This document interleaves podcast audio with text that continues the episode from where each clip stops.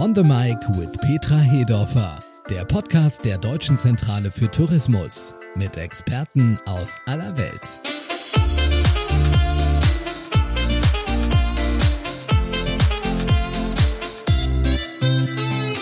Welcome to On the Mic with Petra Hedorfer, the podcast of the German National Tourist Board. Petra Hedorfer, as CEO of the GNTB, you are again speaking to international experts in this podcast, and I, Thorsten Schaubrenner, can support you again as co-host. So, what is our topic in this episode, and who are our guests? Thank you, Mr. Schaubrenner, and thank you, listeners, for tuning in.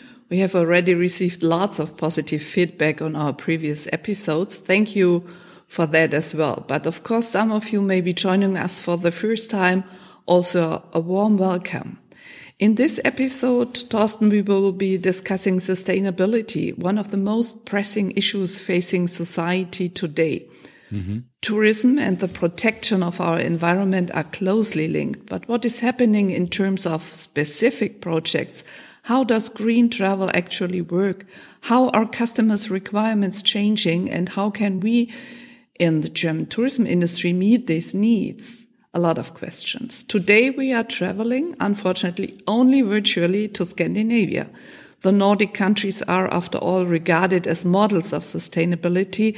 And so I'm delighted to welcome to our virtual studio from Stockholm, Monica Lingegård, CEO of Swedish Rail Operator, and from Copenhagen, Daria Krivonos, Director of the Copenhagen Institute for Future Studies. A warm welcome to you both.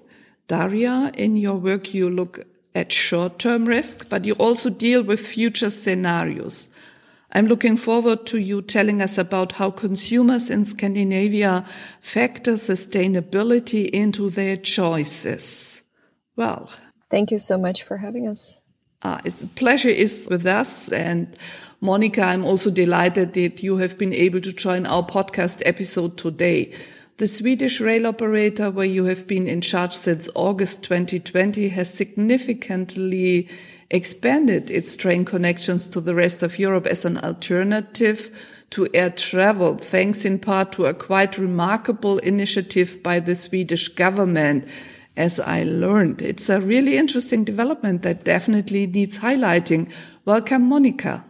Thank you so much. And thank you so much for having me on this podcast. Petra Hedorfer, our conversation today clearly promises to offer some exciting insights. A quick word at the beginning on geography. We mentioned Scandinavia in the teaser. Today, we'll be focusing on the two largest markets in the region, Denmark and Sweden. But the market data will also include Norway and Scandinavia's northeastern neighbor, Finland. And so, my first question to you, Petra Hedorfer how were the Scandinavian countries faring as source markets for travel to Germany in the boom years before coronavirus? And what impact did the pandemic have? Well, if we bracket the four Nordic markets, just to mention them again Denmark, Sweden, Norway, and Finland, they counted for approximately guess what? 7 million overnight stays within Germany before the crisis. Compared to the inbound volume of other markets, they were listed behind the Netherlands, China, and the US. Our largest source market in the Nordic region is Denmark. Pre-pandemic, Denmark contributed 50% of all overnight stays from the Nordic countries to our destination. Because of coronavirus, of course, overnight stays dropped significantly to 1.5 million in 020 and more or less same same uh, last year in 2021. Let's go on and look especially to the Swedish market. Maybe we can bring in Monica Lingegård into the discussion. I heard so far, Petra Hedorfer, that you prepared a question for her. Well, as far as I learned from uh, our Swedish data, that trips by rail currently account for 8% of all travel to Germany. Monica, do you have any suggestions on how we can extend this market share? Absolutely. And uh, we will definitely do in the near future. I mean, being the largest commercial rail operator in Sweden, we have not only a great responsibility, but we also see a huge opportunity when consumer behavior is changing. We see clearly now, even though we are in a pandemic, we see so clearly that, you know, consumers and travelers are looking for uh, sustainable alternatives for traveling. So SJ is now investing in both new night trains and also in a new digital platform in order to be able to secure that, you know, Swedes can travel to directly by night train to to Hamburg and, and Berlin, obviously, but also being able to take Germans to, to Sweden, of course, uh, welcoming them both in terms of, you know, business wise and for um, tourist purposes. It's a huge change in the market and a huge opportunity for us where, where people definitely with the new I would claim the new normal after the pandemic. Two things are really driving the behavior. And one thing is sustainability, searching for low CO2 emission traveling, you know, making sure that, you know, we do travel, we do uh, want to be tourists in different countries, but we want to do it in a sustainable way. And that's our responsibility to secure that that can happen. So we will see, we foresee uh, a larger market share when it comes to not only Sweden, but Northern Europe and also Southern Europe as a whole. And, and what we also see a trend is that with the pandemic, people want to stay within Europe and not travel so far as before. So, you know, the market share uh, with two driving trends, you know, sustainability and also wanting to stay within, you know, you, kind of European boundaries because it feels a lot safer than traveling, you know, longer will increase our market share. Monica Lingegård, one question from my side. Do you have an idea how can Sweden's outstanding culture of sustainability be explained? Why are the people in Sweden so in this theme? Well, I hate to brag, but I think that, you know, uh, having, you know, sustainability high up on the agenda both comes from you know the level of uh, education within a country not comparing to germany but compared to uh, many other countries you know the level of education and training is high in sweden. That's why you know i think that people want to be responsible. It's also highly driven from the corporate sector agenda where the the kind of ESG again agenda, as we call it, you know, environment, sustainability, and, and, and government's agenda is, you know, something that drives value and is is very well talked upon in Sweden. Sustainability is, you know, top of mind both in a consumer perspective and from a corporate perspective in Sweden. And I think that also the Greta effect. And, you know, she wants to stay on the ground. She doesn't fly, you know, that helps us. And that has also put the whole sustainability agenda on top of politicians and, and making sure that you know policymakers are you know in the forefront of um, taking responsibility for the future. Monica, thank you for mentioning I think that this matches perfectly the Scandinavian demand and interest on sustainability, also when it comes to travel, not only in the way of living on a daily basis, but also when we are talking about travel, it fits very well because I don't know whether uh, our listeners are familiar with the Sustainable Development Goals Index, the SDG index which is measuring the United Nations Sustainable Development Goals.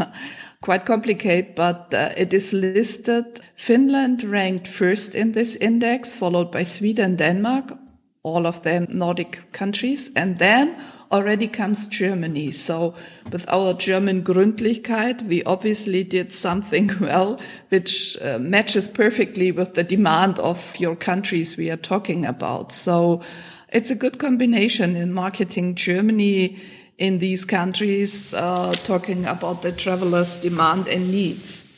So maybe that's a good possibility to bring in Daria Krivonos from the Copenhagen Institute for Future Studies. You look in a professional way into the future. Daria, let's now bring in Danish, Norwegian, and Finnish consumers alongside our Swedish travelers. From a high level of electric power transport to innovative and sustainable consumer products, what role does sustainability play in society in general? Um, well, and thanks again for inviting us to the conversation. Now, what we do at the Institute is that, of course, we don't forecast the future as such, but we look at the underlying trends and drivers, and then we try and assess um, the direction in which reality can then pan out. And I agree uh, with my co-speaker and the host, of course, that sustainability is very high in the agenda. And if we look to Sweden, as, as was also mentioned, the Greta effect already before the pandemic, back in 19, we saw a seven or 8% drop in air flight, just as this flight shame effect. So that was before all the planes were grounded due to the pandemic.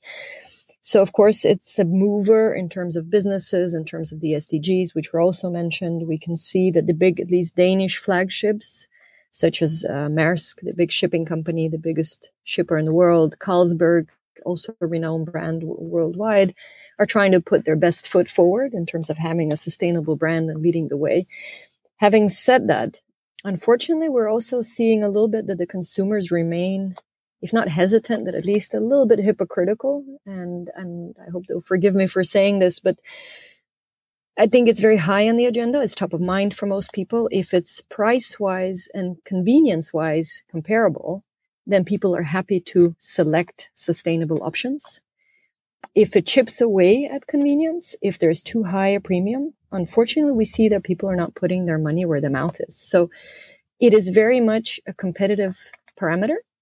But the moment someone has to pay a premium, people tend to still deselect the sustainable options unless you belong to the 10 to 11% of those who say that they're willing to go as far as, as accepting a higher price. Now, there was a study conducted some years ago, which put people in these different brackets. Um, and we saw so that it was divided into the advocates, so people who would go a long way and um, and and purchase brands that are even more expensive.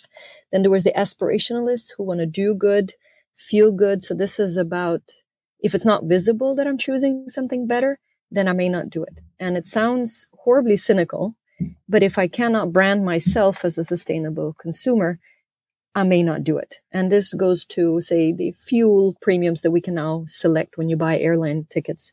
You can select to pay a fuel premium. Well, it's not something that will be visible. So many people tend to not do it despite saying that they're sustainably conscious. Um, then we have the practicals, so people more act, more focused on efficiency of products, and then those who are completely indifferent. So we still have this segmentation of an increasing awareness, but still a relatively lacking willingness to pay. So perhaps hypocrites are a bit of a harsh word, but they're still pragmatists, if you will. So yes, it's uh, high on the agenda. It's still a trend that has come to stay. It's building stronger because the companies are are taking the first steps, triple bottom lines, um, employer values, and not just brand, but also as an employer, you can attract talent by being responsible and sustainable. People want to do the right thing. We're seeing more reporting and compliance being introduced, etc. Um, and now the big change in the last few years is also that sustainability goes beyond just environment and climate. It also includes the wider SDGs. So something like being socially responsible, having, treating your employees properly, um, and just being a responsible social agent. And then, of course, uh, people need to be trusting your brand. And on the flip side, we then have the low willingness to pay. Can we flash it? Does it make me look better? And then maybe more to the, the kind of tourists that we are when we go somewhere and less so where we decide to go and how we decide to go there. Yes, very interesting. Petra Hedorfer, concerning this, you've got some interesting informations, I think, about the topic of Germany as a location for sustainable conferences and events. What can you tell us about that? Yes, uh, what we see in our data, and I completely agree with Daria, there is a fact that more and more companies are paying attention to the carbon footprint. You mentioned the big ones, but also the small, medium sized enterprises, as far as we learned from neighboring countries and especially also from the Scandinavian markets. They put very much effort when it comes to conferences, business events, uh, travel management guidelines, and so on. And this is good news for us because, uh, first of all, this expertise is here in Germany. Nearly 1,000 employees in the event sector have already been trained as sustainable advisors under an initiative of the German Convention Bureau. Another good example is that we established the right and fair sustainable code since 012 that was initiated by the GCB. Indeed, several hundred German venues, hotels, and event agencies are now adhering to event related sustainability criteria based on the United Nations global impact. As we would say, we did our Hausaufgaben, our homework. And another big positive argue is uh, the event ticket offered by the Deutsche Bahn, for example, that promises to use 100% green electricity. There's nothing else like it in Europe, but it's not just Germany's green credentials that make it so appealing as a place to host conferences and events, whether physical, virtual, or hybrid. It's also the fact that the country is so multifaceted. I mean, forgive me for promoting Germany. What do I mean by this? Well, instead of having just one major center or one main conference venue, Germany boasts a multitude of cities and urban centers with various branches of research and science represented and with a strong base of small and medium sized businesses. For us, it's so important today that conferences and events are held somewhere where there is a relevant community with expertise in order to provide the necessary depth of content. My example, just to mention one of these places for renewable energies would be Freiburg, located in the south of Germany, which excels in teaching and research in this field and is home to many renewable energy companies, making the diversity of Germany's offering better known internationally is a key task for German providers in the conference and event sector. So far, Thorsten. Thank you very much, Petra Hedorfer. Um, this brings me in my mention uh, directly back to Monica Lingegård and her company, the Swedish Railway. Monica, your company is facilitating more and more cross-border business trips to Europe and, of course, to Germany. What advice do you have for German providers in the conference and event sector looking for compete in a world of low or zero carbon footprints? Yes, no, it's it's true that you know we see the corporate sector wanting to arrange traveling sustainable conferences and uh, going to, you know, at least the northern part of Germany and obviously to Denmark. As mentioned before, I think what is important, you know, driving the change and helping companies, you know, helping companies securing the changes, you know, looking at both price and convenience. And I think that new technology, creates also fantastic opportunities with where we as you know as German companies can offer new attractive services when it comes to conferences and events, making it very available. And I think that also we should package traveling and events and conferences as a kind of service or or a package where you know sustainable conference is something that we do together we see um, an increasing trend of corporations wanting to kind of hire a train. They hire a train, they go down to Europe, uh, perform a conference, and then they go back with that hired train. And on the train, they can then, you know, also, you know, work, use it as an office space or having presentation and workshops and so forth. So I think that in order to increase this, because it is a certain drive to do uh, things in a more sustainable way, we should package and, and make it available in an easy way. So I think that, you know, one opportunity for German companies within the sector would be to uh, cooperate with an alternative like SJ to make it more easy, more available, and more price wise to do these kind of, of uh, trips. Do you have any informations about how important it is for Scandinavian people traveling to Germany that they have the possibility for a seamless travel, that they drop off the train and then go to a electro car? Is that really important for the Scandinavian people to have this seamless travel along the travel line? I would claim yes when it comes to international travel. I think that, you know, the Swedish consumer or the Swedish citizen would think that you know mobility as a service in in one sense is not that important when it comes to just being in Sweden. There it's very easy, you know your way around. But as soon as you kind of cross the border and move into Germany, you want to feel safe and secure and make sure that you have this kind of door to door traveling opportunities and also being able to acquire a service and not stumbling into hurdles or difficulties along the way. And it's something that we offer through our digital platform, which is an important part of our service offering, not just the train, but the whole platform is an important place to uh, gather our consumers and make services and offerings available. Wonderful. Petra Hedorfer, what do you think about going back to Daria Krivonos? She has some very interesting informations for us. As you mentioned, Petra Hedorfer, uh, there will be a change in the future of business travel.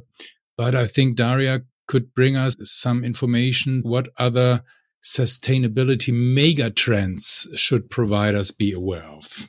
Um, no, of course. I mean, one is sustainability as a whole, the whole value chain assessment. I think increasingly, and this is where Germany and the Scandinavian countries have a lot in common. This is the trust in the brands, the trust in the information coming out of the providers or operators or, or anyone who offers a service, because increasingly brands are just one hashtag away from being taken hostage on any social media. So you only get to step out of line once or twice and then your brand can can suffer significantly. So the other element is as i mentioned before is that sustainability is becoming a broader element. So it's not just pollution and environment. It's not just climate and co2 it's also quality of water. It's it's your social impact. It's in particular what kind of responsibility the companies take etc now of course there's also a regulatory push. And Again, this is now we're back to life cycle assessments because until now it's been hard to distinguish between feel good and do good. So an example could be that we, when people remove the plastic wrappings from broccoli, everybody cheers because of course broccoli has a natural protection against damage, etc. And it's ridiculous to use plastic. But then if you do the full life cycle assessment, it turns out that the shelf life is reduced significantly. We increase food waste. So this net effect of our potential activities or branding exercises or the services we offer is becoming more of a, a, consumer focus. So life cycle assessments, the net effects of things we do. And yeah, and unfortunately, as said, I think the consumer's willingness to do the right thing is higher and it's increasing, but it's counterweighed by the willingness to pay for it and to what extent they can showcase the world that they did the right thing. So mind you, there's a reason why we see a high pickup of electric cars in, in Norway. Well, it's because for one, they're highly subsidized and the consumer choice is much easier than some of the other Nordic countries. But I also hear what Monica is saying. And of course, there's a reason why travel by rail is picking up, etc. And it's taking away some of the volume you would usually see in airlines. So sustainability has come to stay. It will be much wider. Part of it will be regulatory push for higher reporting of life cycles and full, you know, scope emissions, etc. The other element that it's a really great branding exercise, but it will take an, some investment from the providers rather than consumers being willing to pay a premium, at least in the shorter term. Petra Hedorfer uh, would like to turn our attention back to Germany now. How are our business travel providers here and the research community? How are they working together? What do we know about that? Well, it's a long way since the beginning of, I think it's more than a decade now. Back in 2011, we established the first sustainability conferences uh, for the industry, thinking about solutions and thoughts across the entire industry. And there had been an establishment of megatrend analysis, like Daria said, called meeting, conventions, leisure business, 2030, what are the mega trends and how do we all together have to change our setup? a long way of studies and business intelligence and we're working hand in hand. Sustainability is clearly identified, just to state it. I think that Corona was like a booster for this trend. We're talking about the change of demand for safety issues, but also on a sophisticated way of giving impact to the nature, to the environment. I fully agree. We learned that sustainability also have to be inclusive. All of our informations are prepared also for handicapped people in any dimension. Tourism should be inclusive. This is something we did not mention right now, but it's very important for us. For example, there are a lot of test labs. So we are going in this kind of laboratory together with foundations, together with ministers, uh, to analyze how new formats campaignings and uh, behaving affect sustainability and how do we have to manage it and how is the reaction on carbon footprint. So there is quite a lot of money into this research and uh, strategic thinking. The number of people flying between Germany and Sweden fell in 019 before the crisis. Yes. We created a campaign, for example, called Undiscovered Gems in Germany. Deutsche Bahn saw its revenue from ticket sales in Sweden doubled. Can you imagine? All in a sudden, we have also been successful in our efforts to bring together and promote sustainable products in Germany as a part of marketing campaign. And we called it, Daria, it's interesting that you mentioned it. We called it feel good with a, a call for action to feel good and to have some leisure days in Germany. There are so many sustainable offers so feel good is really possible in Germany. And talking about price ratios, it is not cheap, but it is compatible and comparable to other offers. So it's not only and any time a question of there are many, many interesting offers here in Germany. So maybe we ask Monica Lingegård from the Swedish Railways, when you look back to this campaign, very successful, undiscovered gaps in Germany, um, are there is there more to come, like this campaign? Well, uh, we haven't been discussing campaigns, and I think that's uh, more connected to the pandemic right now.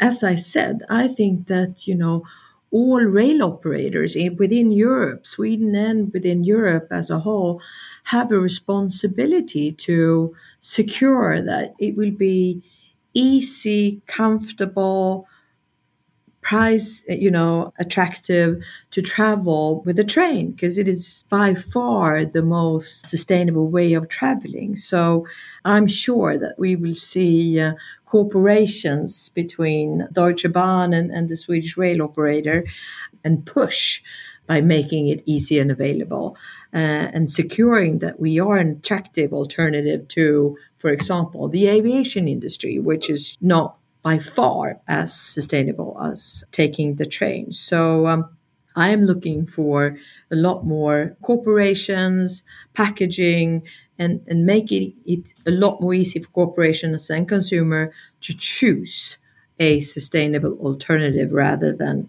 you know something else that is something that i think is important it's my responsibility and it's also something that is very demanded for I would like to ask Daria Krivonos from the Copenhagen Institute of Future Studies what do your research say about the positioning of products that play into the sustainability trend? What should our listeners consider for their personal marketing plans? What works? What will not? Do you have ideas, some tips for them? Yeah, I think if I were to boil down um, some of the things I shared previously, and also to echo Monica, one, make it easy to choose. So make your offer easy to choose for consumers. Two, make it easy to track your impact, whether you showcase how much you saved or you name it. So something that gives people a tangible sense of them having done something good.